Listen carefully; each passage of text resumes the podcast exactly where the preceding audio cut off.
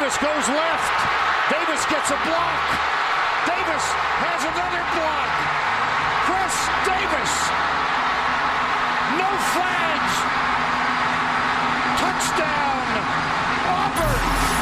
An answered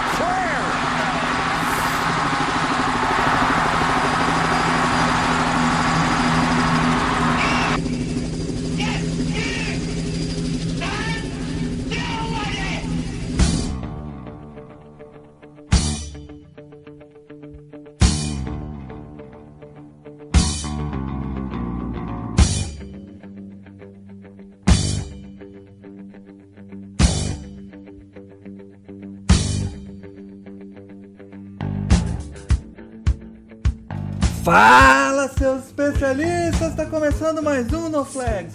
Aqui a gente expulsa zebras se torce para alguma franquia na NFL. A gente pode acabar te ofendendo. Eu sou o Paulo Ricardo e continuando nossa série de análise dos prospectos do draft, a gente começa a falar de defesa. E começamos a falar pelos defensive backs, pela galera que fica lá na secundária. É muito importante essa, essa posição aí e bem, bem interessante a classe esse ano de defensive backs. E para falar dessa classe então de defensive backs da draft 2021, a gente tem o Luiz que jogou de defensive back. Joga ainda, Luiz? É, agora não, agora mas não, eu, eu, eu, tô, é, eu tô do time. e também é, ajuda a montar o, o playbook defensivo, né? É, eu tô, eu tô mais na parte técnica do que jogando, para falar a verdade. Eu é acho por que isso que eu perguntei. é, é, é onde eu encaixo melhor, né? Mas é, ainda estamos lá. É, o, o, os atributos físicos não lhe favorecem. É, é quase nada favorece, para falar a verdade, né? e a gente também trouxe aqui o Vinícius Las Casas, lá da, da NFL no lance. E aí, cara, tranquilo? Ô, Paulo, prazerzão é, terem me chamado aí para falar um pouco de draft, é um dos meus grandes prazeres. A gente sempre está tentando, desde o início da, da temporada do College Football lá no lance, a gente estava tentando falar um pouquinho do, dos principais jogadores que estariam em campo a cada semana. Então é uma honra é, ter recebido esse convite, é um prazer. Estamos aí para falar é, um pouquinho dos, pelo menos dos principais, né, dos principais defensive backs à disposição nesse draft. Legal. É, é, a gente começa aqui toda, todo o nosso papo de draft sempre é, falando um pouco sobre como analisar essa posição, os prospectos dessa posição. Quando você assiste um tape, o que, que você procura ver em um defensive back? A gente separar em defensive backs, a gente tem safes sem corners, né? Você procura coisas diferentes neles. Luiz, quando você olha um corner, é, o que, que você procura ver na tape de um cornerback? É, eu considero já que se o cara é um prospecto de alto nível de corner, é, o atleticismo ele tem que ter. É a mesma coisa com o wide receiver. Eu não olho a mão de um wide receiver porque se ele é um prospecto de alto nível, ele joga na primeira divisão, ele sabe pegar a bola, né? Então, é, quando eu passo pro cornerback, o que, o que me chama a atenção mesmo é como ele joga na bola. Como ele atua quando a bola tá no ar. É, é o meu ponto que eu valorizo mais. Se ele é passivo ou se ele é ativo quando a bola tá chegando perto do wide receiver. É um ponto que eu valorizo bastante nessa avaliação, nessa parte de cornerback. É, o... e é uma classe. É... Uma classe não, uma posição, Vinícius. Eu não sei se você vai concordar comigo, mas é uma, é uma posição que a. É, são níveis diferentes jogar. A maioria são bem diferentes níveis de jogar na NFL e no college. Mas eu acho que para corner é uma transição um pouco mais difícil, porque você vai mudar muito de level dos wide receivers que você vai enfrentar, né? Cara, é... você falou tudo, né? E é uma coisa interessante que o... foi, foi para avaliar uma posição diferente, mas eu vi uma entrevista, acho que ano passado, do Kyle Shanahan, falando que é raro é, corners que jogam em, em press no college, né? Então tá todo mundo sempre em, em off, né? Tá três, quatro jardas ali uh, no mínimo da linha de scrimmage, né? Então, assim, não, é um, não colocam muito a mão no, nos recebedores. E a gente sabe que, ah, se você está na NFL, você vai, vai jogar em o, o, tempo inteiro, então você vai enfrentar algum dos caras mais atléticos do mundo com um dos releases mais letais é, dentro da NFL e você tem que ter essa noção ali de se manter paralelo a esses caras, né? Não perder logo na largada para eles e se perder, ter a paciência para recuperar. Então, assim, e, é engraçado você ter falado isso, é porque no ano passado, acho que o, o cornerback, uh, que era o número um de todo mundo, né? Acho que era de forma unânime isso, foi um cara que sofreu muito na NFL, né? Tanto uhum. o, o um quanto o dois, né? O, o CJ Henderson também sofreu um pouquinho, apesar de ter, ter tido um início muito bom, ele sofreu um pouquinho ainda ali no, no Jacksonville Jaguars também. Então, assim, é, você vê que a transição é, é difícil, né? Até os caras que foram elite na, no college, eles chegam na NFL, o nível é outro.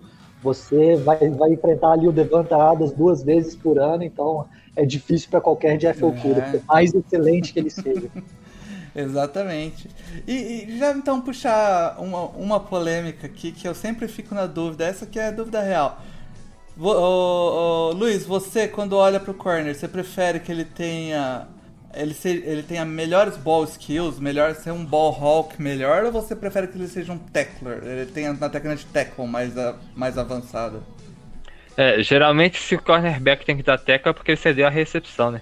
Então eu, eu prefiro o cornerback que, que ataque a bola e que evite que a recepção aconteça. Concorda, Vinícius? Não, plenamente, plenamente. É, Inclusive foi uma coisa muito engraçada no, no, draft passado, né? Teve muita gente que falava, não, CJ Henderson não merece top 10, CJ Henderson não merece top 15, porque é um cara que não sabe taclear e tal. Cara, se o, se o recebedor não fizer a, a recepção, ele não vai precisar taclear. O negócio é, é impedir ali que a, que, a, que a bola chegue no recebedor, né? É, vai precisar o... uma vez ou outra ali um, um running back. É, o, inclusive, essa parada é algo que eu gosto bastante de falar, porque o, é, o John Sanders, né, cara, nunca tacleou ninguém na liga a vida inteira. Ele foi um dos grandes aí. Então, é, essa é uma parada que eu sempre escuto de corner que não sabe taclear, mas o Luiz matou a pau aí. Cara, eu, eu, eu, sou, eu sou torcedor do Baltimore Ravens, né? E, e, o, e, o Marcus Peters chegou lá em 2019 e, pô, chegou muito bem, né, cara? Só que eu vejo muita gente ali no, no grupo de WhatsApp, enfim, na, na, na, internet de forma geral, reclamando: pô, ele não sabe taclear, não sabe taclear. Cara, o cara que produz o tanto de interceptação que ele produz, você ainda quer que ele tacleie? Deixa o cara, deixa o cara gerar turnover, que tá bom demais. Taclear, deixa pros linebackers, pros safeties. É, é o que eu ia falar. Já a outra posição de defensive back já é mais importante o tackle, né, Luiz? O safety você olha mais para quais atributos dele? É, com certeza, para safety o jogo muda, né? Eu também gosto de ver como o safety joga com, com a bola no alto, mas para mim os, os, dois pontos de avaliação são a, com, os instintos, basicamente, como que ele vai plugar no jogo corrido. Eu sei que o jogo corrido está em baixa hoje, mas não pode ficar em baixa para safety. O safety tem que conseguir jogar nas duas fases do jogo. Então, esses instintos dele para ler o que o ataque está fazendo e reagir, e uma outra que eu acho muito importante, talvez até subestimada, é o pursuit, os ângulos que ele toma para fazer os tackles. É, se, se, o safety, se o safety erra esse ângulo, é touchdown. Então, é um atributo que eu valorizo bastante na, na quando eu tô olhando safety. Você, Vinícius? Não, é, eu, eu tenho tanto safety quanto cornerback, eu tenho é, bem semelhante às avaliações dos dois. Obviamente tem algumas coisas no, no safety que variam, é, eu dou muito mais ênfase ao, ao suporte que ele dá à corrida, ao, é, a forma que ele tacleia, se ele é um, um bom tackle, um bom tackler ou não. É, e também tem uma coisa que é como que ele, uh, qual que é o, o range dele ali para patrulhar o fundo do campo, né? Então, se é um cara que tenha uma boa velocidade para ir de sideline a sideline para é, tá ali, por exemplo, em one, em one high e ele tem a, a velocidade para ir a, até a, a, sideline, enfim, qualquer que seja, né, direita ou esquerda, hum. para impedir uma recepção ali, fazer uma interceptação, o que quer que seja. É isso aí. Eu acho que com, com essas informações aí, a galera que for assistir a tape agora dos, dos caras que a gente for falar, aqui vai poder observar bem e tirar suas próprias conclusões. Vamos começar com o número 5, Luiz, da sua board de defensive backs. Vamos. E o meu número 5 vai ser o único safety que vai aparecer na minha lista. É, me venderam mal essa classe, disseram que tava boa pra caramba, não sei o que. E eu tô, tô, bem decepcionado até agora. Mas o safety 1 se manteve, que é o Trevon Moerig de TCU. É um cara que eu gosto bastante. É, o esquema de TCU é engraçado, é, é o esquema que, que para estudar eu amo. Eu gosto muito de ver esse esquema, ver como que o cara lá, o Gary Patterson, faz as coisas. Mas quando eu peguei para analisar jogador da secundária é horrível, porque eles só fazem a mesma coisa toda hora. É sempre, a, não a mesma coisa, mas em termos de técnica, é só mano a mano, mano a mano, mano a mano. Então a avaliação do Morigo ficou meio que prejudicada, né? Eu não sei como que ele marca em zona. Mas eu sei que ele marca mano a mano muito bem. Isso aí me, me chamou bastante atenção. Ele é um cara fluido, é um cara que consegue antecipar as, as rotas, é um cara que consegue acompanhar. Eu acho só mediando, se, re, se recuperando dos cortes, mas me agrada bastante. Nos tackles ele faz um bom trabalho também. É, o safety 1 dessa classe para mim tem uma vantagem pro número 2 até. O, é, é, mais como um strong safety, né? Não, eu acho que ele pode jogar de free safety, mas aí não. É, se você estiver pensando no free safety que vai de sideline a sideline, como o Vini disse, não, não vai acontecer. Uhum. É, mas nesses esquemas agora de quartas, de jogar com dois safeties uhum. no fundo do campo, eu acho que ele pode alinhar tanto de free quanto de strong, porque é, não vai ter tanto problema. Ele sabe bater e sabe acompanhar no mano a mano. É, eu acho que diferenciar essa parte do esquema para safety, se vai ser single high, ele tem que ter essa velocidade, tem que, tem que ter esse range que o Vini disse, mas no esquema com dois safeties, ele tem que saber marcar mano a mano.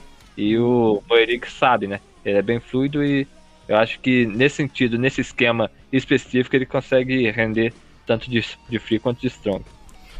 Legal.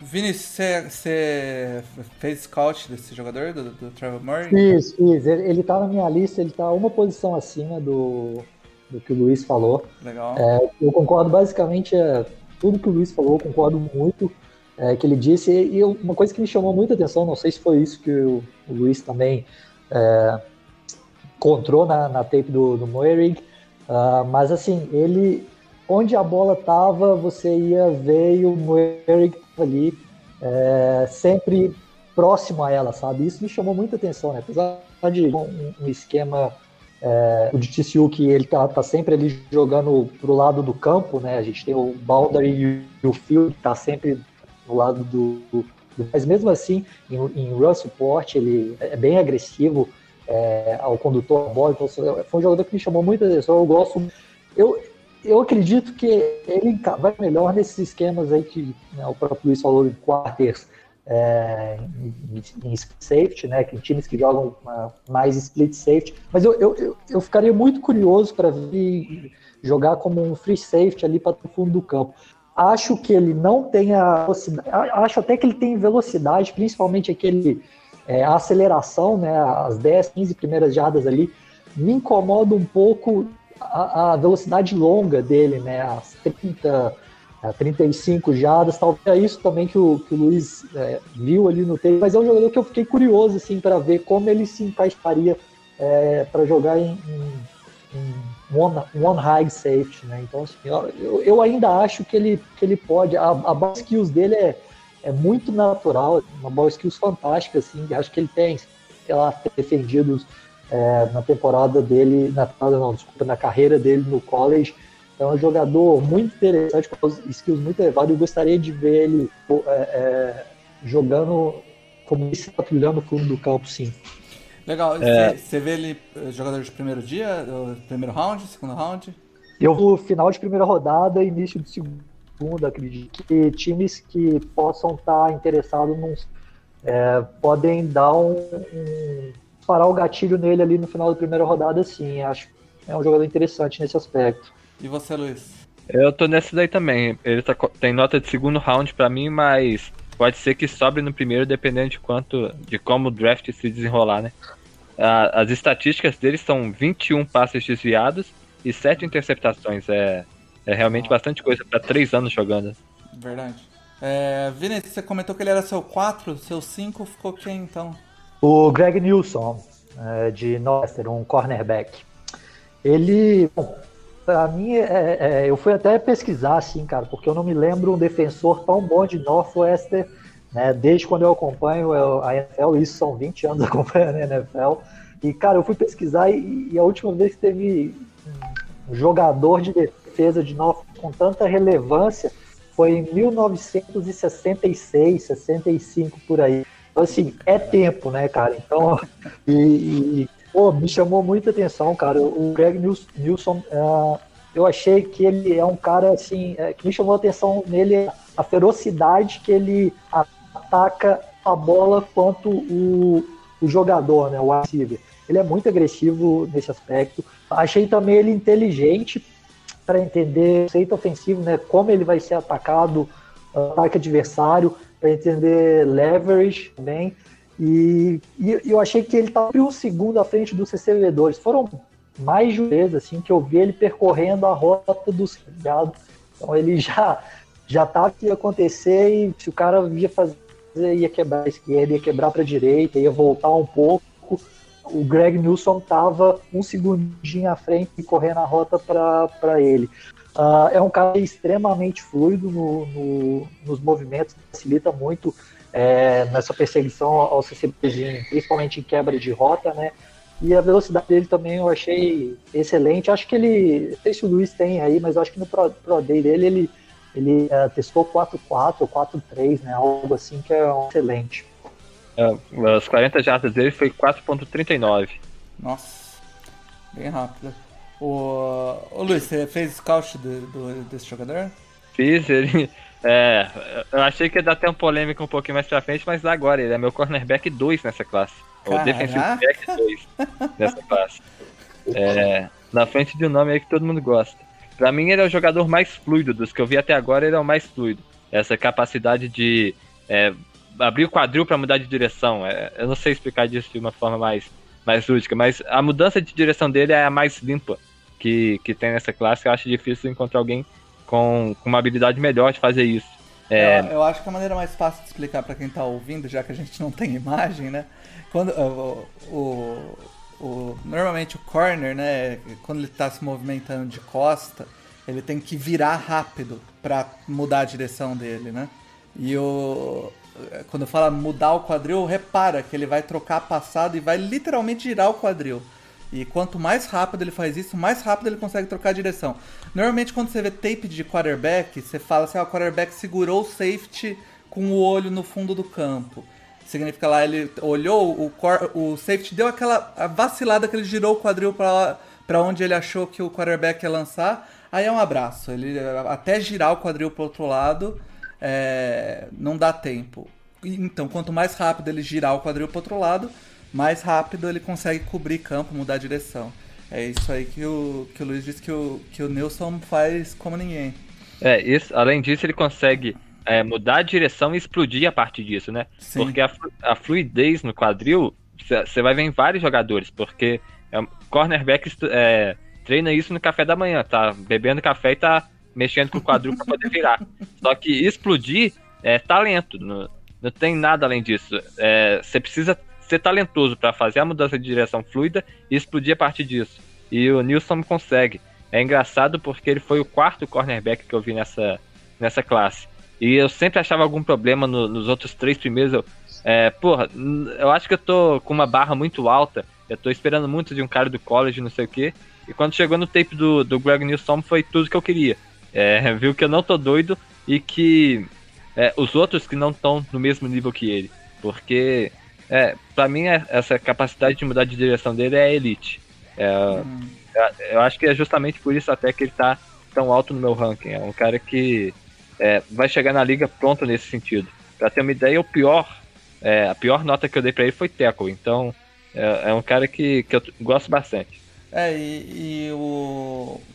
Tem do, pelo menos outros dois nomes bem mais hypados que ele aí no, no draft, então ele pode escapar aí pra para um pouco mais longe. Vocês acham que ele é, é jogador para sair no primeiro round, Vinícius? Eu acho que ele é jogador do primeiro round. Eu tenho um problema muito grande com, com as. Eu, é, é, tudo que o Luiz falou, concordo plenamente. É, basicamente, a, a, a análise do Nilson é a análise que eu, que eu fiz também. A gente um ou outro termo ali diferente, mas é básico, é tudo isso, cara. Ele é extremamente fluido, é, chama muita atenção isso. É, o, o, Luiz chama de explodir para atacar a bola, eu chamei de ferocidade, né? É, só que ele não fica em campo, né, cara? Então, assim, acho que de três anos que ele tá na liga, ele teve três anos de lesões, né? É, ou dois anos, algo assim. Então, isso me incomoda muito. Então, acho que ele vai dar um. É, é mais ou menos.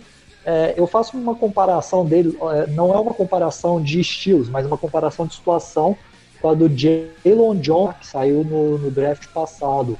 É, um jogador que eu achava fantástico, eu adorava, para mim era um jogador e ele saiu na, na, segunda rodada por causa da segunda rodada por causa das lesões, né? Isso não vai acontecer com o Nilson, eu acho que ele vai sair na primeira rodada muito talento ali para alguém desperdiçar. Preocupa bastante esse aspecto das lesões, sim. Oh, e Luiz, você também tem ele como no primeiro round? É, tem nossa de primeira rodada e acho que não passa disso daí não. Legal. É, vamos então pro, pro quarto da sua board. Então, o, aliás, quarto você falou já que é o Trevor Morin, né? É, vamos pro terceiro da sua board, Vinícius. Eu tenho o JC Hoare, de South Carolina, um uhum. cornerback. É, cara, me chama muita atenção nele a agressividade e principalmente a confiança. Confiança é uma coisa que uh, não dá para se medir, né, cara? A gente, como é que eu vou dar confiança? Mas a, a sensação que eu é que uh, seja dentro de campo ou nas entrevistas, o JC Horr ele acredita que ele é o melhor atleta em qualquer jogo. Se ele está enfrentando o Kyle Pitts, ele está enfrentando o Devonta Smith, o Seth Williams, qualquer cara que ele está enfrentando, ele entra achando assim, cara, eu sou o melhor, eu vou dominar esse maluco, uh, o que ele jogar para cima de mim, uh, eu vou conseguir contra-golpear. Uh, tem, um, tem um aspecto que eu acredito que muita gente se incomoda no, no jogo dele, que é o fato dele uh, segurar bastante o recebedor, ele colocar muito a mão ali do, durante a rota. Uh, isso não me incomoda tanto, assim, o, o Collins sabe que é um pouco mais permissivo com, com esse aspecto de segurar, a NFL é um pouquinho mais chato, mas isso não me incomoda. É, eu vejo esse estilo, isso me lembra muito Marlon Humphrey, cornerback de, de Baltimore também, que segura bastante. Tem é, algumas holdings por trás, faz o trabalho dele bem feito. Uh, muita atenção também a maneira como o Jace Horner ataca a bola ele, em três temporadas, eu acho que ele não tinha interceptação até uh, esse ano, até o passado, né, até 2020, quando ele veio com duas interceptações contra Albo.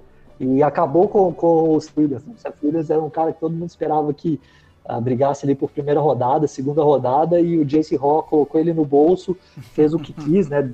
sei lá, acho que ele, acho que ele ficou mais com a bola, o Raw ficou mais com a bola, ou, ou, fazendo mais jogadas na bola do próprio Seth Williams é, nessa partida, isso atenção, mas, era, mas é algo recorrente no jogo dele, ele está sempre fazendo, é, defendendo o passe, bloqueando o passe, ele está sempre fazendo alguma jogada na bola.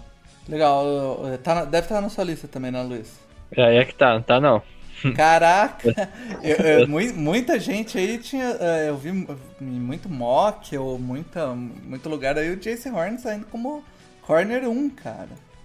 Eu tenho cinco cornerbacks na frente dele e um safety. Caraca! É, eu vi o, o, tape dele, contra, não dele, eu tava vendo o Javon Kinlaw contra Georgia no ano passado.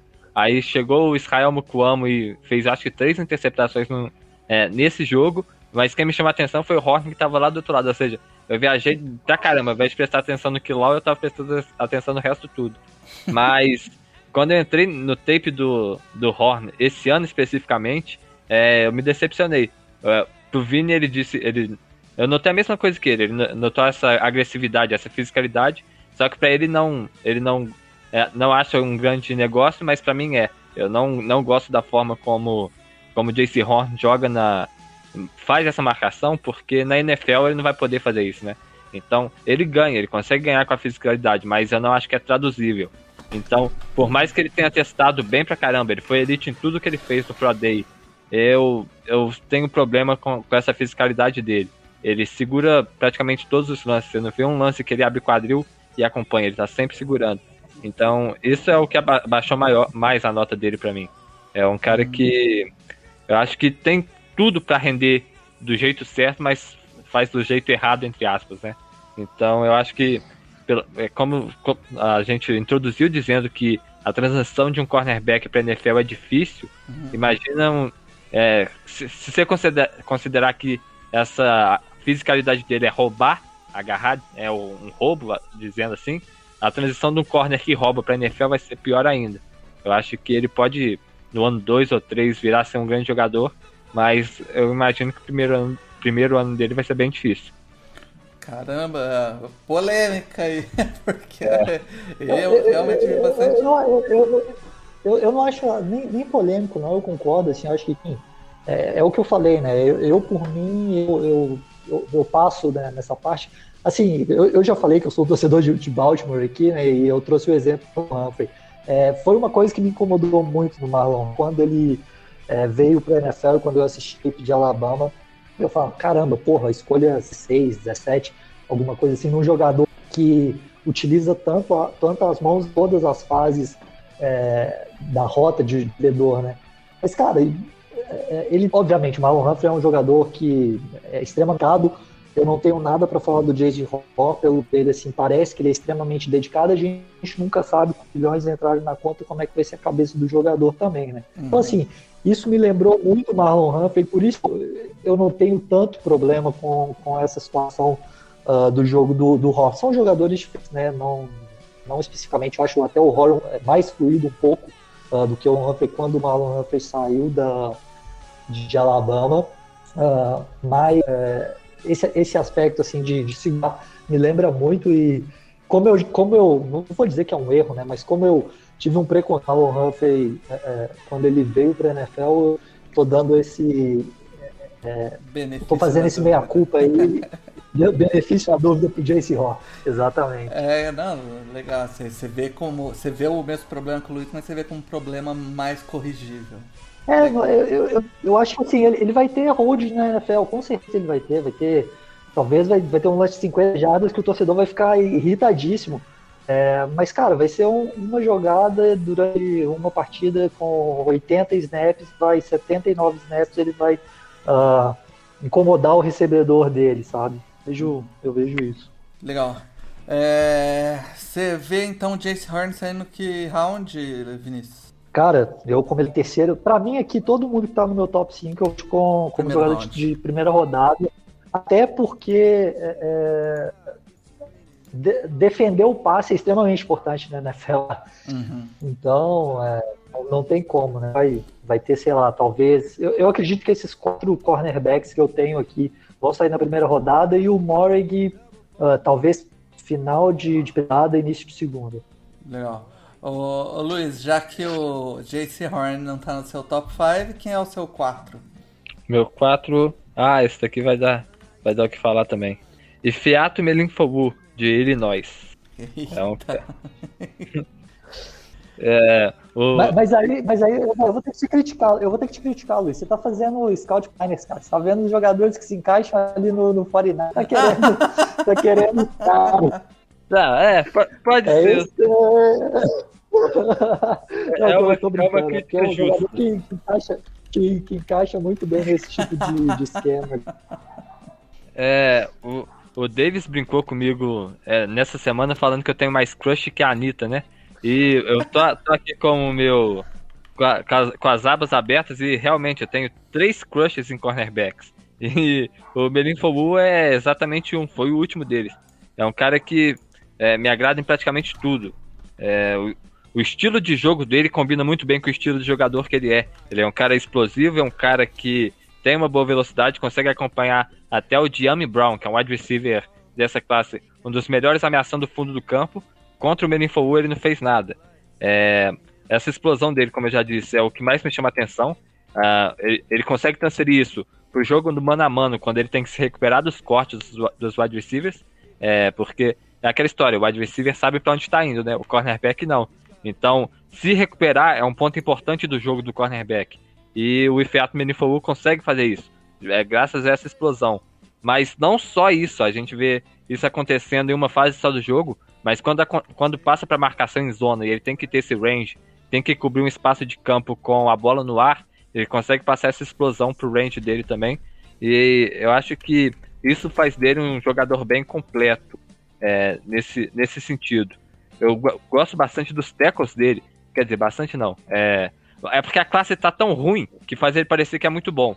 Mas ele perde uns tackles bem feios, ele é soft em alguns momentos, mas quando ele consegue mostrar o flash, ele mostra que. Ele tem 1,88, se eu não me engano. Calma aí. Ele tem 1,88m e 97kg. Ele é quase, ele é quase, ele é quase 6'3", né? É. Ele é 6'2", alto, assim. Metade do tempo ele vai jogar parecendo que tem 1,70, mas quando ele joga com a altura dele, é, te agrada muito, porque ele é físico, não tem ninguém que consegue bloquear ele e ele mete porrada. Então, é, esse Flash eu me apeguei bastante, apesar de ele não ser tão pronto nesse, nesse sentido. O que ele mostra de bom, ele consegue, é bom pra caramba, né? Então é uma coisa que me agradou bastante. Fora isso, o ball skill dele, que eu comentei que é uma coisa que eu gosto muito, ele é perfeito nisso, porque ele consegue se colocar em condição de defender a bola. O, fisicamente ele é muito bom porque ele tem os braços grandes, né? E consegue atacar a bola sem fazer falta. Ele tá lá. Se bobear, espera um segundo é, a bola chegar, ele tá sempre bem posicionado. E consegue atacar a bola sem fazer falta. É, é não é tão fácil quanto parece é, ter esse tempo para bater na. evitar a recepção antes de. Sem ganhar uma flanela de presente. Mas ele consegue fazer isso e faz muito bem. É um cara que eu só tenho elogio para ele, porque se, se, ele sobrar no segundo round e o 49 não pegar, depois de ter pego o Mac Jones, eu vou ficar muito triste. Mas. ô, ô, Luiz, então, já que você gosta tanto dele, faz favor pra mim e, e manda pra mim no WhatsApp como escreve o nome dele, pelo amor de Deus, cara. Beleza. Você vê ele saindo, apesar de você gostar dele, ele tá seu número 4, você vê ele saindo em qual round? Ah, eu tenho a nota de primeira rodada para ele, mas se, eu acho que ele não passa do segundo. Se passar, tem que demitir muita gente, viu? Beleza. Vinícius, seu número 2, então. Cara, meu número 2 é o Patrick Surtain, de Alabama. É, cara, eu vou, vou, começar falando um pouco do, do que mais me incomoda assim, no Surtain, porque ele é basicamente bo, é, muito bom para elite é, em todo o resto. Né? Então ele me incomoda uh, o, o fluidez dele, né? Que é. Eu, eu, escrevi até que falta um pouco mais de molejo no quadril dele, né? Então é, é, é isso que mais me incomoda. Então quando a gente vê recebedor uh, ganhando é, é, separação contra o Surtem, é geralmente nessa, nessas quebras de direção, né? Então é, é o que é a única coisa que de fato me incomoda no Surtain. De resto, eu vejo ele como é, muito bom para elite em tudo. E o Luiz falou algo muito interessante, acho que foi no. Agora no Melinfo, eu não sei falar o nome do Melinfo, ou vou chamar ele de Ifeato, só que fica mais fácil. Acho que foi no Ifeato. uh, após uh, a bola no ar, ou após ter cedido um pouco de separação para o wide receiver. E é algo que eu vejo sensacional no Surge, a, a separação, ele, ele não ele se mantém calmo, cabeça baixa, ele vai virar a cabeça antes da hora, ele vai uh, diminuir essa distância, fechar a, a distância com, com o recebedor, para aí então fazer uma jogada na bola, fazer um teco, alguma coisa assim. É, isso me chamou muita atenção. E ele está sempre uh, fazendo jogada na bola, é um cara com excelente balls para mim. Uh, vejo ele como ideal para qualquer esquema, seja zona, seja cobertura homem a homem. É, o fato dele vir da, da defesa de Alabama, que é uma defesa, todo mundo sabe, uh, uma, das, defesas que mais preparam o jogador para a NFL em termos de inteligência e principalmente na secundária. Né? O Nick Saban é um cara uh, sensacional preparando secundário, preparando cobertura, então assim isso é, é um ponto favorável a ele também. E ele é um cara que o pai dele jogou na NFL, jogou na NFL como cornerback também. Então, tá no DNA dele, né? Tá no sangue, tá correndo no sangue dele. É, e, e, a gente sabe, né, cara, quando o scout da NFL ele tá avaliando o jogador, uh, isso faz diferença, né? É, é, o, é o que eu levo em consideração isso também no, no caso do Jace Horror. Eu tenho o Jace Horror até um pouquinho, até por isso também, que o pai dele também jogou na NFL.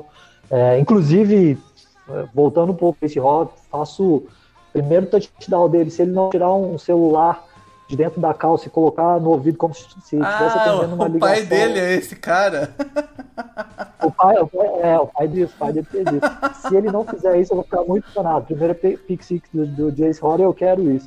E, mas enfim, o Patrick Surtain é leme do pai dele, né? Patrick Surtain segundo, ele, o pai do Surtain primeiro. Então isso faz a diferença também. Ele tem um pedigree excelente, tá no DNA dele, é o futebol americano e a NFL. É, o, o Luiz, aí o Surtain tá no seu top 5, né? Tá, tá no meu top 3. Ufa. É, é o meu terceiro. Pra até me dar essa. A minha nota que eu dei, a nota que eu dei pro, pro, sorte, pro Greg Nilsson é 7,846. A do Patrick Sertan é 7,844. Foi quase nada de diferença. Se, se, por por 0,3 não ia ter polêmica no meu ranking, então foi tudo combinado. É, mas eu assino embaixo no que o Vini disse, principalmente na parte da fluidez, é que eu achei que eu não teria, não, eu achei que ninguém ia ter problema com isso e eu ia estar tá isolado, mas é uma coisa que me, que me incomoda também. É, quer dizer, para ser justo, eu tenho a, a, nota de fluidez dele boa, eu acho que ele tem uma nota, é, eu já falei como eu explico aqui, né? Divido em cinco tires, elite, muito bom, bom, mediano e ruim. Eu tenho a nota lá no 3,2 que é muito bom. Só que aí eu, eu por, por, jogar de cornerback, eu acabei, acabei ficando meio chato nisso daqui. É, o maior inimigo de um, de um cornerback não é o wide receiver, porque o wide receiver a gente bate neles. O maior inimigo de um cornerback é equilíbrio. Se você não tiver equilíbrio, você tá ferrado. E existem várias formas de perder o equilíbrio jogando de, de cornerback. E uma delas é o que o Patrick Surtain faz e me incomoda, que é no momento da transição levantar o tronco. É, faz, meio que faz uma meia-lua. Imagina o cotovelo, ele tá levantando o, o tronco na hora de, de levantar. Isso faz uma meia-lua. Isso desequilibra o, o corpo dele e ele perde o equilíbrio. Ele não consegue se recuperar a partir disso. Porque o passo que ele ia dar para poder explodir, ele tá dando para poder ficar de pé. Então, eu acho que, por mais que ele seja muito bom esperando as rotas do, dos cornerbacks, por mais que ele seja muito inteligente, conseguindo identificar o que está acontecendo, essa parte técnica do jogo dele acaba limitando o que ele pode fazer. Eu acho que diminu... É, ele, é, ele é frio. É, o Vini falou isso aí muito bem, que é uma coisa que falta em muito cornerback, que é não se desesperar. É, foi batido, o cara se desespera e começa a correr igual doido. O Patrick Surtain não, ele continua olhando pro quadril do wide receiver e vai diminuir essa distância. Se não conseguir, beleza, mas ele não se despede, ele tem sempre o plano e segue o plano. Só que às vezes ele não consegue, justamente por, por conta desse equilíbrio, é, dessa falta de equilíbrio, ele não, não vejo ele sendo tão explosivo quanto ele deveria por conta disso. É, foi o que eu disse. No, é, eu achei que eu tava com a barra muito alta até chegar no Nilstorm, porque o Nilstorm faz isso muito bem. O Sorten, eu vejo essa deficiência de jogar com o pad um pouco mais alto, é, levantar o, o, tronco na hora de fazer a transição. Isso tudo faz ele perder o equilíbrio e perder tempo nessa, nessa mudança. Só que é técnica, né? Então o, o potencial de corrigir isso é muito, muito grande, principalmente na NFL. Legal, e, e aí o Surtain eu já vou mudar um pouco. Ele escapa do top 15, Vinícius? Cara, não escapa nem do, do top 10. No último o mock que eu saiu no top 4, inclusive. Ele Caraca. saiu pro Atlanta é, aí eu, eu tô. Eu tô. Tô dos, dos mocks que eu vejo, a galera jura de pé junto que se passar do Cowboys tem que pegar de porrada o Jerry Jones. ô, ô Luiz, você acha que você também tem ele dentro do top 10 ou você acha que escapa um pouquinho? Não, eu tenho ele no top 10, ele é meu prospect. Não, é, ele é meu prospecto número 11, só que o Nilson tá na frente, né? Então, como eu tô mais alto no Nisome do que eu acho que o resto tá, eu acho que ele fica no, no top 10. Legal. Então vamos ver se vai ter empate aí na posição 1, porque eu acho que. Teve. Não sei se até hoje. É- Com certeza. É, acho que toda, todas as nossas, nossas posições aqui, eu acho que nunca teve discordância na número 1. Ah, não, teve sim de wide receiver. Wide receiver, é. é. Cara, cara é, foi, foi o Jalen Wader, né, pro Luiz, né? Isso. É, devia, devia ter trago o Vinícius cara, pra gente tô... concordar. Com certeza, cara. Eu tô Jalen Wader wide receiver 1 desde a off-season pra mim. Tá Nem tirei isso da minha cabeça. eu, tô, eu tô fazendo campanha de Jalen Wader wide receiver 1. Cara, eu, eu faço campanha de Wader uh, wide receiver 1 de Alabama de Alabama, desde quando tinha Jerry Judy, Henry Ruggs e, e Henry Ruggs e Devon Smith no roster junto com o Jalen Waddle. Então, assim, imagina o quanto eu sou fã dele. Caraca. Mas o, o Corner 1, então, ficou quem, Vinícius? É, o Caleb Farley, né? É, uhum. É, de Virginia Tech. Apesar dele não ter jogado essa temporada, uh, eu acho que assim. Fazendo uma cirurgia tem... nas costas também, né? Tem essa. É, ele, ele agora ele ainda não participou do Pro Day por causa dessa cirurgia nas costas. E, salvo engano, cara, ele perdeu quatro ou cinco jogos em 2019 também por causa de problema nas costas, né? Então, assim, isso é preocupante, isso é, isso é bem preocupante. Uh, acredito que ele possa cair um pouquinho ali do, do que eu esperava. Uh, o meu mock eu fiz com o Patrick Surtain na posição 4 e com o, o, o Caleb caindo muito por causa disso, né? Eu fiquei muito preocupado com isso. Mas, uh, esquecendo esse aspecto, focando só dentro de campo, ele tem todas as ferramentas físicas para ser elite na NFL. Uh, falando novamente em paciência, ele, cara, para mim, essa é a principal característica dele. Em alguns momentos eu vi ele uh, sendo batido ali em princípio de do, double move ou alguma coisa, até em cobertura em zona mesmo, que não era da responsabilidade dele, ele uh, fica um pouco mais atento ao que estava acontecendo na frente depois da atenção é, para receber as suas costas dele. É, é, muita atenção essa paciência, cara. É aquilo que eu falei do sorteio, só que eu acho que o Farley se destaca ainda mais nisso, cara.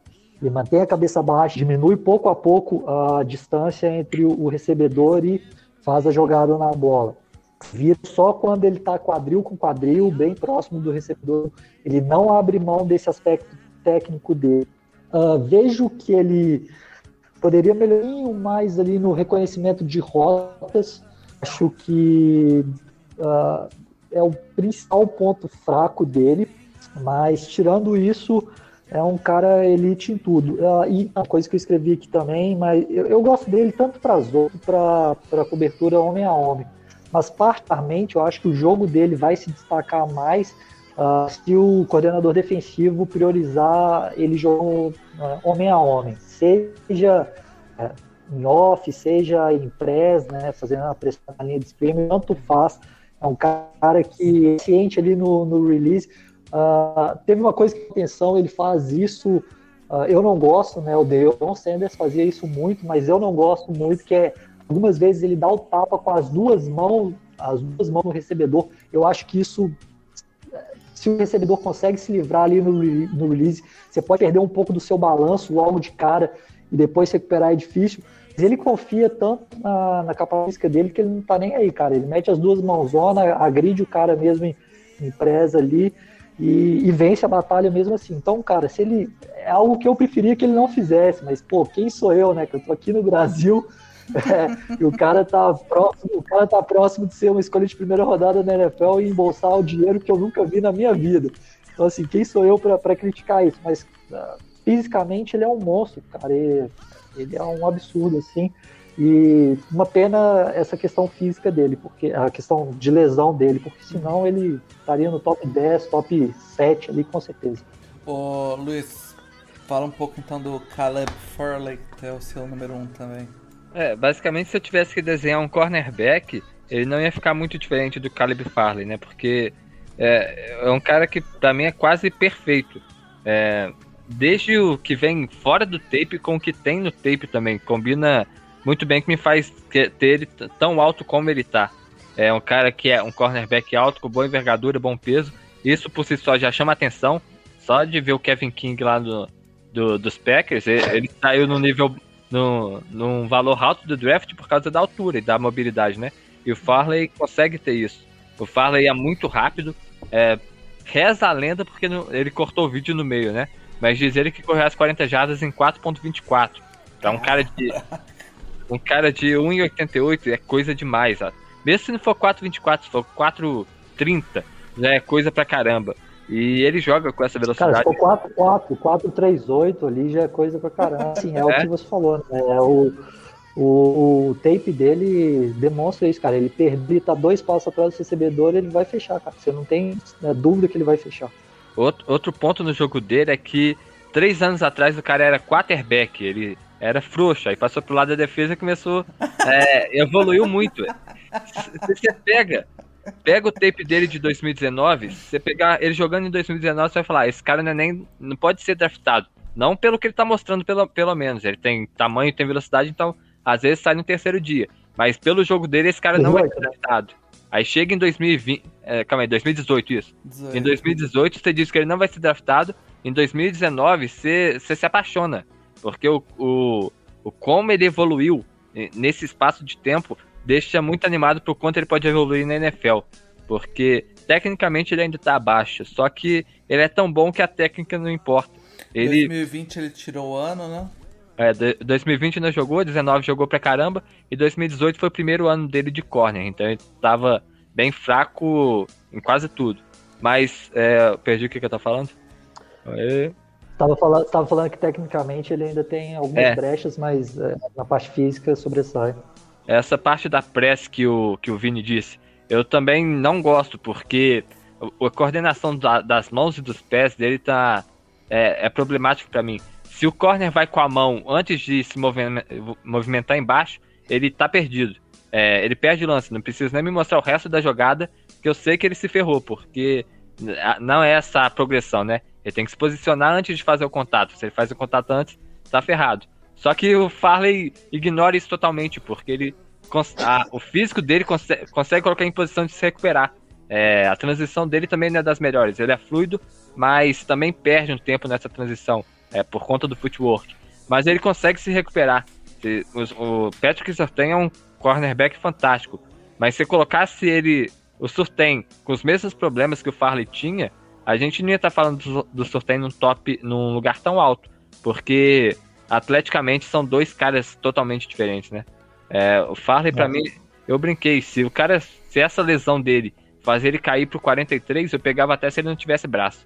Porque o potencial dele, o, o, que ele, o que ele pode entregar, é, para mim é fantástico. É coisa de chegar e virar top da liga.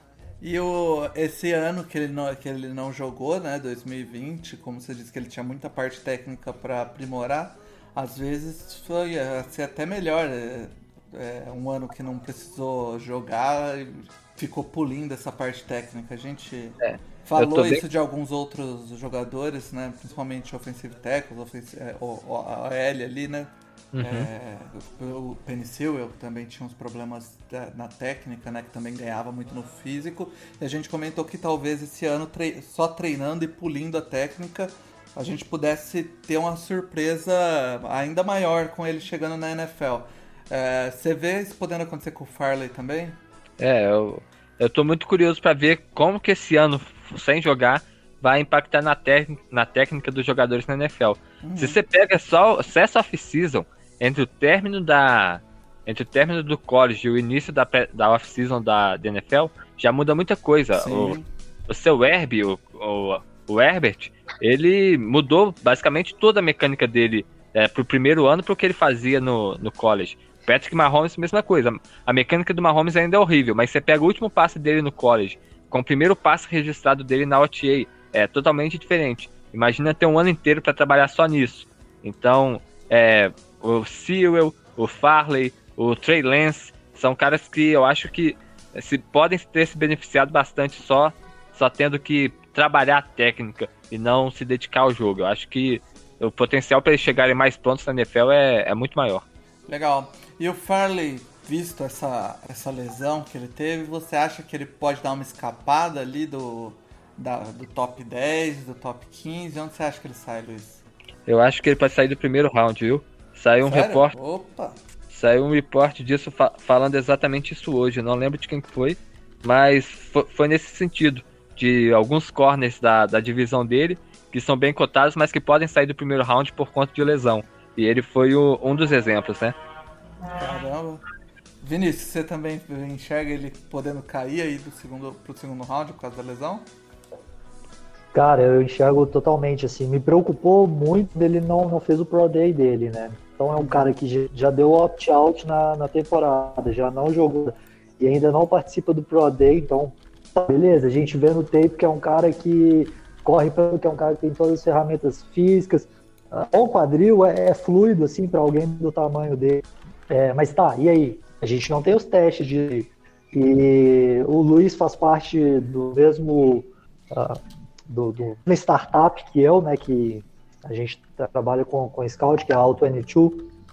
E é, basicamente tem vários scouts da NFL lá, passagem na NFL, CFL, XFL, enfim. E o ponto é, se não teve um, um nadador da, da, um scout da NFL, um former, né, um, um ex-scout da NFL que medir o tempo do, do jogador é como se aquele tempo não tivesse existido. Se tem vídeo, se tem isso, se tem aquilo, não importa, é como se o tempo não tivesse existido. Então isso me preocupa muito no Farley. Tá, todo mundo sabe isso, o cara ficou um ano parado, ele ficou um ano parado e aí? Ele já assinou logo com, com o agente, o agente já colocou ele para treinar, isso me preocupa, cara. É, são informações que a gente aqui não vai ter, uh, com certeza os times da NFL têm e, e, eles vão tomar uma decisão baseado nisso, né? Uhum. Uh, mas meus dois centavos aqui, cara, uh, eu não não tocar nele até o final do primeiro round, não. E com uma confiança muito grande do meu departamento escolher ele ali a partir das 25, 26, por aí. Então aí, ó, o, o melhor cornerback da liga pode escapar aí por, por causa de lesão. E aí é a, aquela aposta de você de você poder ter o se é, acontece às vezes isso com alguns jogadores. Me lembra aquele DT do do Titans de uns dois anos atrás, o Simmons, Simmons, é isso? Jeffrey Simmons, é. Isso, que também caiu por causa de lesão e era pra ele estar tá bem mais em cima. E no caso dele acabou dando certo, né? É, o, o Hayden Hurst, Hayden não, o Maurice Hurst, Hurst do, dos, dos Raiders também caiu por conta de problema também, no coração e, e rendeu. Então vamos ficar de olho aí. É, vamos, vamos de sleepers. Sleepers eu, eu coloquei um, um, safety e um corner de sleeper. Pode ser, Vinícius? Pode, pode, tranquilo. Então beleza, pode começar é, eu começo, com o seu. Começo... Pode começar com o seu safety. Tá, eu vou. Cara, eu vou de André Circo, é, de Syracuse. É um cara que eu acreditava ele poderia, fazendo uma temporada, eu acreditava que ele poderia ser o primeiro safety a ser escolhido uh, esse ano, mas ele teve uma lesão de, de joelho, né? Se não me engano, ele rompeu o ligamento uh, colateral do joelho. Então, isso atrapalhou muito. Ele fez dois, três jogos uh, em uma temporada já reduzida por causa da pandemia do, de vírus. E, e ele é, e, e isso atrapalhou muito ele. Mas é um cara que, assim como onde estava a bola, eu estava assistindo o jogo de Syracuse, uh, jogo mesmo, né, na, no ângulo da televisão ali. Onde estava a bola, aparecia o cara com a camisa 7. Onde estava a bola, aparecia o cara de laranja com a camisa 7. Era o tempo inteiro em cima da bola.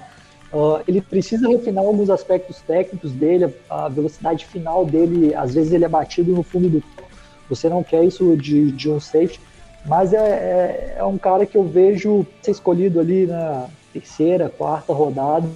É, pode ser um cara que vai é, vai se pagar muito, né, dando um, um, ano de experiência é, atrás de um safety veterano, atrás de dois safeties veteranos. Uh, no segundo e terceiro ano dele, ele já pode ser um titular liga e sendo um, titular ativo assim, com potencial muito alto, assim, potencial de pro ball. É, é, esse é um jogador que eu já, já vi, porque safety mais baixo, assim, eu tava dando uma olhada. Só a única coisa que me eu gostei bastante dele também, mas uma coisa que me preocupou nele foi a altura, né? Ele é safety um pouco mais baixo. Ele é, acho que 6-0, né? Ah, falaram a mesma coisa eu do meu. Acho que ele é 5 6-0 por aí. Mesma coisa do menino Winfield ano passado. É, hein? então. Deixa registrado. É, mas, mas, o, o Winfield é o Winfield é mais baixo que ele, né, cara? É bem mais é. baixo, né? O Winfield é, é 5'8, se eu não me engano, 5'7, 5'7 alto. Mas é, é um míssil, né, cara? É, no, no. Depende, no, no Pro Day dele vai ser 5,9. os, os caras põem salto alto no Pro Day. o Cisco mede 1,83.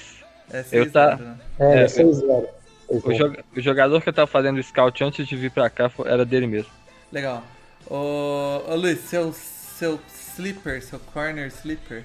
É, aí é complicado porque o cara tá listado de, de safety, mas joga de nickel corner, então não sei como que eu considero ele, né? Mas o meu sleeper dessa classe seria o Jevon Holland de Oregon. Esse é, e aí vem, vem polêmica porque é, eu coloco ele como sleeper, mas começo falando que para mim ele é horrível marcando mano a mano. Eu acho ele bem fraco mesmo. É, acho que tem muita coisa que precisa melhorar aqui. É, espelhamento de rota, capacidade de se, de se recuperar, não é uma coisa que me agrada. Mas ele atacando a bola, eu não vejo safety melhor nessa classe. É, eu não dei a nota pro Cisco ainda, né? Mas é, atacando a bola, não fazendo a jogada, sendo um, fazendo turnover, mas não deixando o wide receiver pegar. Eu acho que ele e o Rich Grant estão em um, em, em um nível um, um, pouco acima dos outros, né? É, mas principalmente, eu falei da, do suporte ao, ao jogo corrido, eu acho que se você tira um linebacker, coloca o Javon Holland para jogar de níquel, você não perde absolutamente nada. É, pelo menos não no college. Porque o teco dele é fantástico, a capacidade de leitura dele é fantástica, ele é muito disciplinado taticamente no que ele tem que fazer no jogo corrido, e isso é o que mais me encantou. É um cara que você espera uma coisa dele quando a jogada está acontecendo e ele faz exatamente isso. É, é um cara que pode, pode ter esses problemas de cobertura, mas que na NFL vai ser valorizado porque pelo que ele pode fazer taticamente. A minha comparação para ele é o Buda Baker, só que o negócio, o Buda Baker é ligado no 220. O Holland, para mim, é o Baker no 110, um pouquinho mais baixo.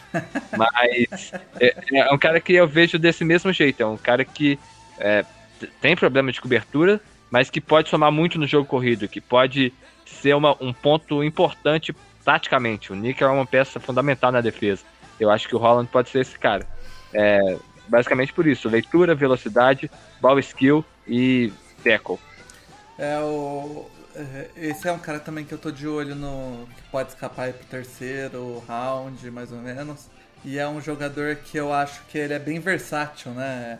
Ali você pode é, entrar com pacotes, como se diz, de níquel, ou às vezes você entra com aqueles pacotes dime, ele também pode ser o outro safety, ele pode jogar no box, ele pode jogar um pouquinho mais atrás, eu gosto dele, eu acho ele bem versátil, mas ali, saindo no terceiro round, ali, é, você vê ele saindo por aí também, Luiz? É, eu nem lembro onde eu coloquei ele, mas acho que é por aí sim, é meio de segundo, final, final do segundo round. Final do segundo round, beleza. É, vamos para os corners então, Vinícius, o, sleeper corner. Cara, meu, meu corner é o Benjamin St. Just.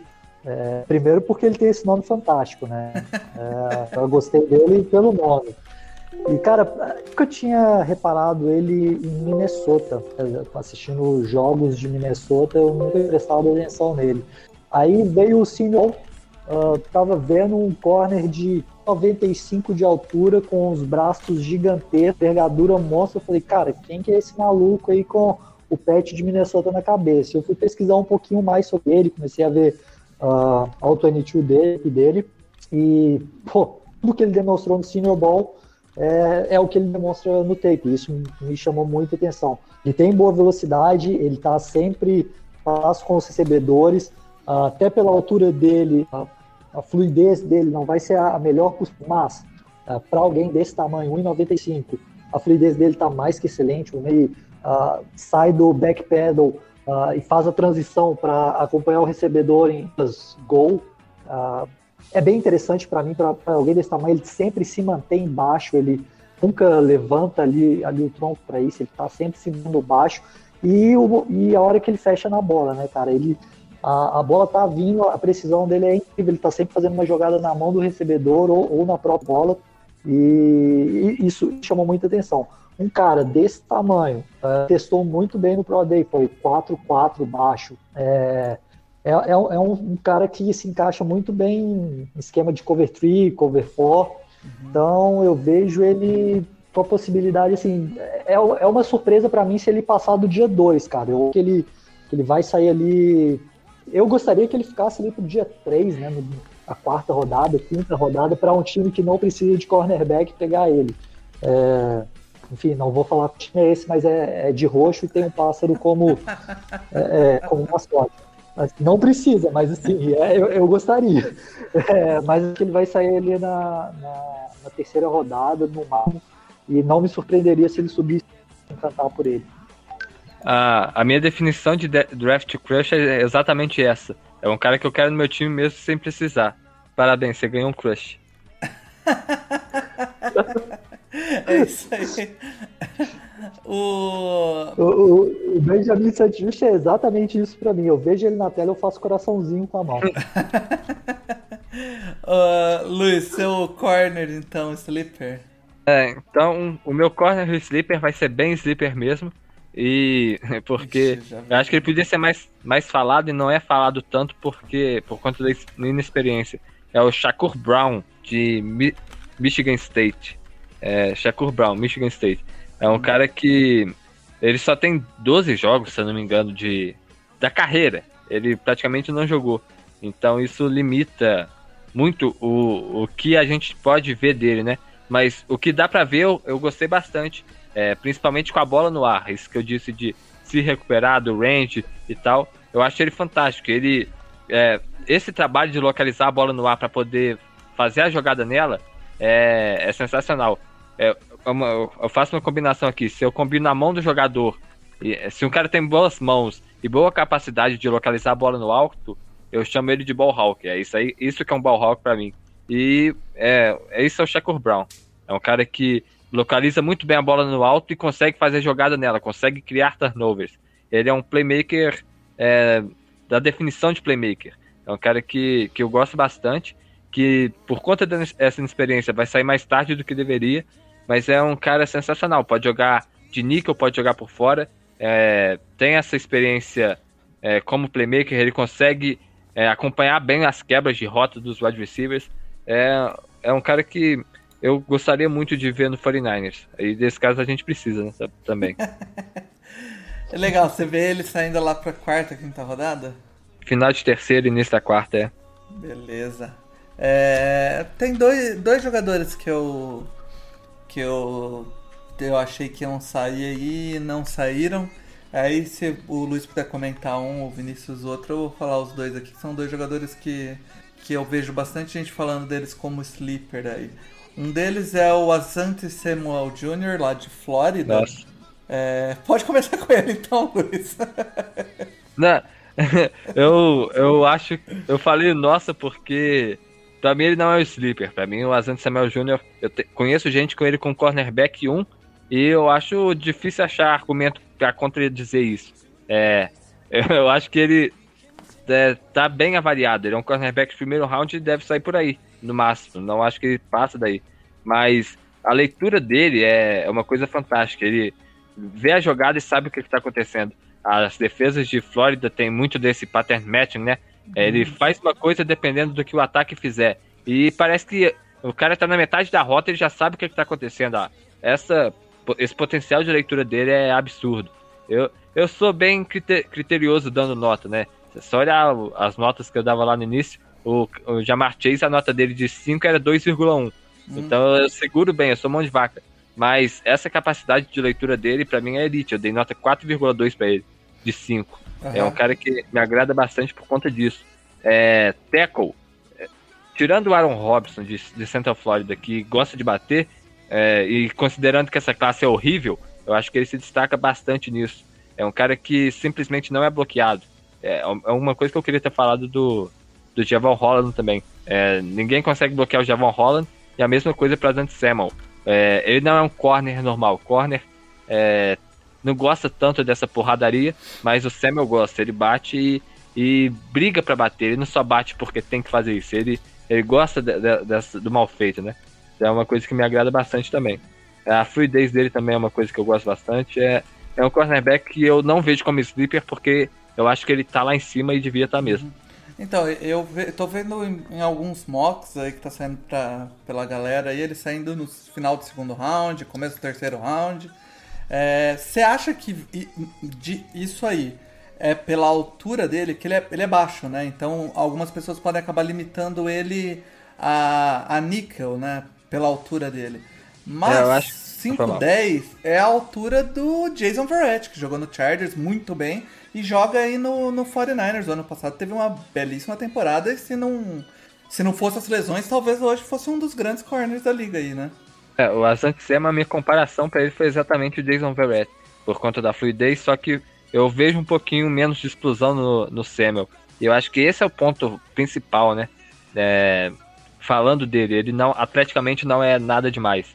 É, tem uma métrica que chama Relative Athletic Score. O cara uhum. pega os dados do, do Pro Day, faz uma matemática doida lá e dá uma nota de 0 a 10. É, e essas notas, na teoria, servem para dizer qual que é a capacidade atlética do jogador. A gente pega o Farley, o Farley não fez Pro Day, então pula. Mas o Patrick Surtain, 9,95. JC Horn, 10. Greg Nilsson, 9,65. É, o Eric Stokes de Georgia, 10. Aí quando você chega pro, pro Asante Samuel, é 7,49. Ah, entendi. É um cara que se destacou bastante correndo em linha reta. É, a velocidade dele de 40 jardas foi boa, mas fora isso ele não se destacou em mais nada. Então, para cornerback, o atleticismo importa, é, talvez seja a posição mais importante, né? Considerando o atleticismo. Então, eu acho que pode ser isso um problema para ele. Entendi. O outro corner, Vinícius, que o, o Luiz falou aí até, é o corner de Georgia, né? O Eric, é, Eric Stokes. É, também eu vejo bastante gente falando dele saindo lá para o final do segundo round, terceiro round. É, você deu uma olhada nele, fez scout dele? Cara, dei, dei uma olhada nele sim. É, bom, primeiro é um, é um, cara que chamou muita atenção por ter testado tanto no Pro Day da Georgia quanto no Combine do House of Athlete, que é a organização do Brandon Marshall, ex-wide receiver da NFL, uh, em 4-2, né, 4-2-4, 4-2-7, 4-2-8 no, no 40 jardas deles. Né? Então isso daí já chama muita atenção.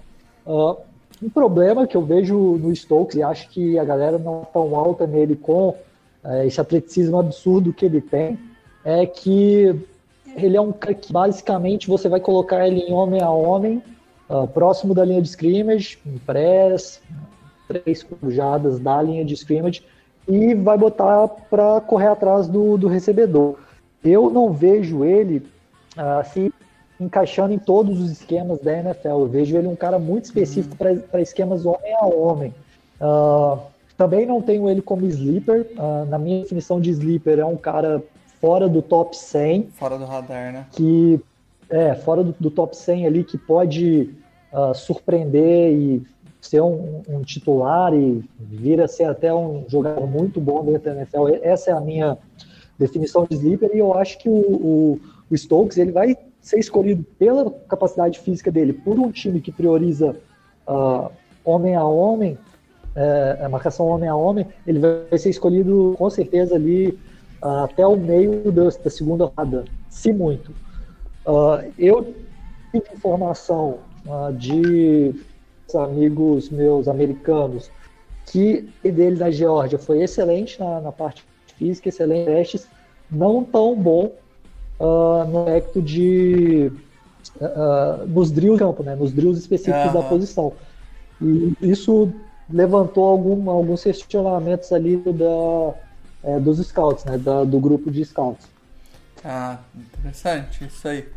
É, vamos ver, são dois jogadores, esses dois jogadores que eu citei, é, só dois jogadores que não, a gente não tinha falado aqui nem como sleeper, nem no top, mas dá uma, dá uma ideia de como a classe ela tem bons nomes ali fora do top 5 e, e é uma classe interessante de corners, né? É uma coisa que o, que o Luiz falou, que ele né, se desceu assim com, com essa classe de cornerback. Uh, eu acho que, talvez pelo hype que a galera estava criando, eu acho que a expectativa do Luiz talvez tenha sido uh, de ter muitos jogadores elites com condição de primeira rodada. E eu, eu também não, sim, eu vejo com um grande volume de jogadores. Jogadores que não são elites, que não, não estão prontos, mas que, bem utilizados dentro de esquema, uh, podem vir a ser úteis na NFL. Vão ser jogador, jogador ao pro, não é isso que eu estou falando. Vão ser jogadores é, titulares uh, ou uh, contribuintes eventuais, vão, vão rodar ali uhum. dentro do elenco e vão, vão contribuir bem. É, eu, eu vejo um volume muito grande uh, tanto de cornerback quanto de safety nesse aspecto. Então a gente deve ter um número bem grande, assim, na minha avaliação, uh, desse tipo de jogador saindo uh, no, no, segundo dia, no terceiro dia, deve ter um número gigante, assim, jogadores de escolas menores, como Robert Rochel, enfim, Divino, que é um jogador que tem um nome fantástico de Virginia Tech, que eu gosto muito para jogar como strong safety mais próximo à linha de scrimmage, em run support, marcando rotas mais curtas, enfim. É, é, vamos, vamos então, a gente falou bem, só falou bem de, de corner até agora. Vamos falar um bust, um cara que tá todo mundo hypando e que pode é, ser um, um péssimo jogador na NFL, ou então um jogador que pode sair mais alto do que deveria. É, pode começar com você, Vinícius. Cara, o meu Bush é uma coisa. Bom, Bush para mim é um cara que é draftado uma escolha alta ou seja, ele teria que ser uma escolha de primeira rodada, né? Uhum. É, e que não deu certo na NFL por quaisquer motivos que, neste momento, o único jogador, o jogador que mais me preocupa é o Caleb Fairley. Porque o que a gente já falou aqui tudo antes, né? É, exato, é um jogador que é o meu corner número um, é um monstro fisicamente. Você olha o tape dele, é o, é o que o Luiz falou. Se você vai desenhar fisicamente um protótipo perfeito para corner, cornerbacks, você vai desenhar o Caleb Fairley. É, mas é um cara que ficou quatro jogos sem jogar em 2019 por causa de uma lesão nas costas. Não jogou em 2020, não participou do Pro Day dele é, agora nessa, nessa intertemporada. É, esse problema nas costas novamente vem e incomoda ele na off-season após os treinamentos dele para o draft. Tem que fazer uma cirurgia nas costas. A gente não sabe é, direito o que é essa cirurgia. É algo que me preocupa muito. Eu não sei se vai tirar a movimentação dele. Eu não sei até que ponto isso vai prejudicar. Eu não sei quando ele vai voltar. Ele vai ter um, um camp completo. É, vai pegar to todos os estágios do, do camp uh, como, como novato. Então, esse aspecto, se é um jogador que eu já olho assim com um pouco de preocupação, esse jogador é o Caleb Ferro. Saquei. Uh, Luiz, seu, seu bust dessa, dessa classe de defensive backs? É, só, só, um adendo sobre a lesão do Farley. É, é complicado mesmo. Essa última cirurgia, eu tenho um amigo que é médico, acho que ele é até ortopedista. Ele disse que é um procedimento simples, que ele vai estar em condição hum. de de estar tá pronto para a NFL, né? O problema é que voltou, é uma lesão recorrente. Eu acho que isso é o que dá mais medinho, né? É. Porque é, as costas já é um problema justamente por voltar muito, e voltou. Então acho que é, isso ajuda a explicar o medo que, que o Caleb Farley traz. E o meu Bush, a gente até já falou dele aqui. Eu achei que ele ia aparecer, ia ser surpresa, mas é o Eric Stokes. É, uhum. é um cara que, que não me agrada muito. Inclusive, eu acho que o Tyson Campbell, de Georgia, é o cara que joga do lado oposto a ele. É muito mais cornerback do que ele, pra, pra falar a verdade. O Stokes, eu acho ele bem, bem fraco nessa questão. De, eu disse no início que cornerback treina no café da manhã, virar o quadril e ser, ser fluido e tal. Só que o Tyson Campbell parece que dormia demais, ele acordava na hora do almoço. Porque eu, eu não vejo essa fluidez nele, eu não consigo. É, é, é, é interessante. O, porque... o Eric Stokes. É, o Eric Stokes. É, você falou quando você, Campbell. É, quando você vê o Tyson, o Tyson Campbell é, fazendo isso de um lado, você olha pro outro lado para ver o Eric Stokes, ele simplesmente não consegue.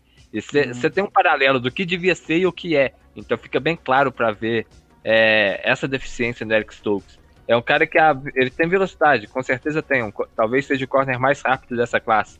Mas falta o resto, né? É, não me agrada com a bola no ar também ele é praticamente nulo no jogo, no jogo aéreo, no jogo terrestre. É, corner não precisa da teco, a menos que, é, no geral corner não precisa, mas ele leva isso a um outro nível. Ele não tem presença nenhuma em campo se a jogada não for passe. Isso me, me incomoda bastante. Então, é, eu não gosto praticamente nada nele. Então, a partir do momento que eu disse isso, ele vai virar um corner all pro. eu, eu não gosto do Eric Stokes. Inclusive, eu acho que o, o lugar perfeito para ele seria os Cardinals. Porque os Cardinals perderam o Patrick Peterson agora, né? O Peterson, que é um cornerback bom de mano a mano e é muito rápido, eu acho que o Eric Stokes se encaixa, encaixa bem nesse perfil. Um cara que vai jogar no mano a mano e tem velocidade. E, e na sua divisão. É, o fato de eu não gostar dele deixa melhor ainda.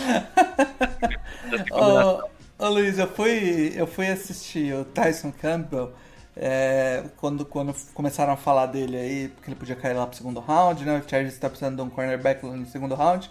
Aí eu falei, pô, deixa eu assistir um jogo dele. O primeiro jogo que eu fui pegar dele, eu falei, bom, já deixa eu ver contra alguém que eu sei que é bom. Fui assistir o jogo dele contra, contra Flórida, contra o Kyle Pitts.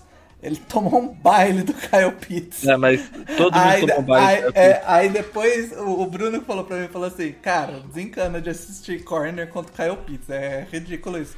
Aí eu, uh, me indicou pra assistir o jogo dele contra Auburn, que é um time, é um time bom, tem um wide receiver é, bom, que é o Seth Williams, né? E ele, puxa, ele destruiu o Seth Williams no jogo. Então é, é um é. cara que eu nem falei de sleeper, porque eu acho que ele pode acabar saindo até no primeiro round. O, o Tyson Campbell, então... Contra Alabama, Ele teve um lance que ele tropeçou e o Waddle fez um touchdown de 70 jardas. Mas tirando essa parte, parte que ele tropeçou, eu acho um jogo bem sólido contra os wide receivers bons de Alabama. É, verdade. Cara, acho que é isso. A gente cobriu legal aí a classe de defensive backs. É, falamos bastante gente, falamos mais do que um top 5 aí, falamos mais dois jogadores além do top 5, mais um sleeper, mais um dois sleeper, né? Um bust. Então tem bastante material aí pra galera é, ouvir, ir lá, assistir tape deles e tirar suas próprias conclusões. É, Vinícius, queria agradecer muito a sua participação, cara. Queria dar o espaço aqui para você fazer a propaganda aí sua pessoal, do, do seu trabalho aí com a NFL no Brasil. Cara, obrigado, Paulo. Obrigado, Luiz, pelo convite. Obrigado, galera do No Flags. É, é, quem quiser me seguir, o Twitter pessoal é Vinicius, arroba Vinicius Las, é, com C mesmo. Vinícius Lasca, uh, me vê falando um monte de coisa, nem sempre de futebol, às vezes sobre BBB também. é, e, e quem, quem, quiser seguir para ver só sobre futebol, lá o arroba NFL no lance, acessa o, o Lancenet, que a gente fala bastante sobre futebol americano, todo dia tem material lá. Tem muita matéria de college football, matéria de uh, draft, matéria de futebol americano no Brasil, matéria também de NFL, claro. Legal. Luiz, como que tá indo as threads da, do, do 49ers do Caos? É, as threads eu já, já tô faltando, né? Devia ter mandado uma sábado passado, mas deu preguiça. Esse ano é, tá tudo complicado. Eu tenho que terminar esse guia, tenho que, que fazer threads, só que aí teve a faculdade no meio do caminho que não deixou ver tape o suficiente, então a é, gente tá levando. Faculdade não vai, não vai, droga, né, cara? É. Não vai sair do jeito que, que eu queria, mas alguma coisa sai. Então... Agora você tem, que, você tem que, que coletar dados de futebol americano no Porra. Brasil também, né, Vinícius? Nossa. Vinícius fechou de serviço ainda também. É, eu tô com, com cinco times brasileiros aqui para poder pegar é, dados de, dos caras. É, eu, eu, eu, já tô em falta com isso aí também, porque eu já devia ter acabado há muito tempo, ainda falta dois times, mas a, a, gente tá indo. Massa, cara. E é isso. Semana que vem a gente volta com mais uma. É, mais um grupo da defesa aí. Provavelmente, eu, eu não olhei o calendário, mas deve ser Edges in, interior de linha defensiva. É, com o. Já vindo aí com o Lucas, né? Dando uma folga pro pro Luiz poder fazer o scout dos times aí do, Brasil que ele tá devendo. Mas é maneiro, eu tô, tô gostando até. É, é chato, mas é bom ficar olhando essas coisas assim com esse jogador novo. É isso aí. Nem, nem, nem, fazer scout não é só olhar o jogador e, e é. escrever sobre ele, não. Tem essa parte chata também de coletar dados. Scout é. do Twitter é muito fácil, você só tem que pegar o jogo é. e fazer, né? Mas quando chega é. pra vida real. E, e, e na vida Twitter, real, né? e na vida real não dá pra ir na opinião dos outros no Twitter, né? Tem essa. É, essa é a parte boa. Não, não dá pra abrir o Draft Network e falar é. não, né? Inclusive, quem, quem, quem quiser, quem quiser ver o que eu falei aí, é sobre o Draft Network lá e jogar no Google outra vez. É tudo igual o que eu falei, tá, galera? Entendo bosta só, só tem que ser o prêmio, né? Não vai ser é fácil assim, É, paga, paga lá pra pagar, conferir, galera. Ver. Paga pra conferir. Valeu, valeu Kyle Krebs, valeu Jordan Reed, me ajudaram muito a participar do podcast. galera, é isso aí, valeu, chame a zebra de volta, no flag está acabando. Aquele abraço.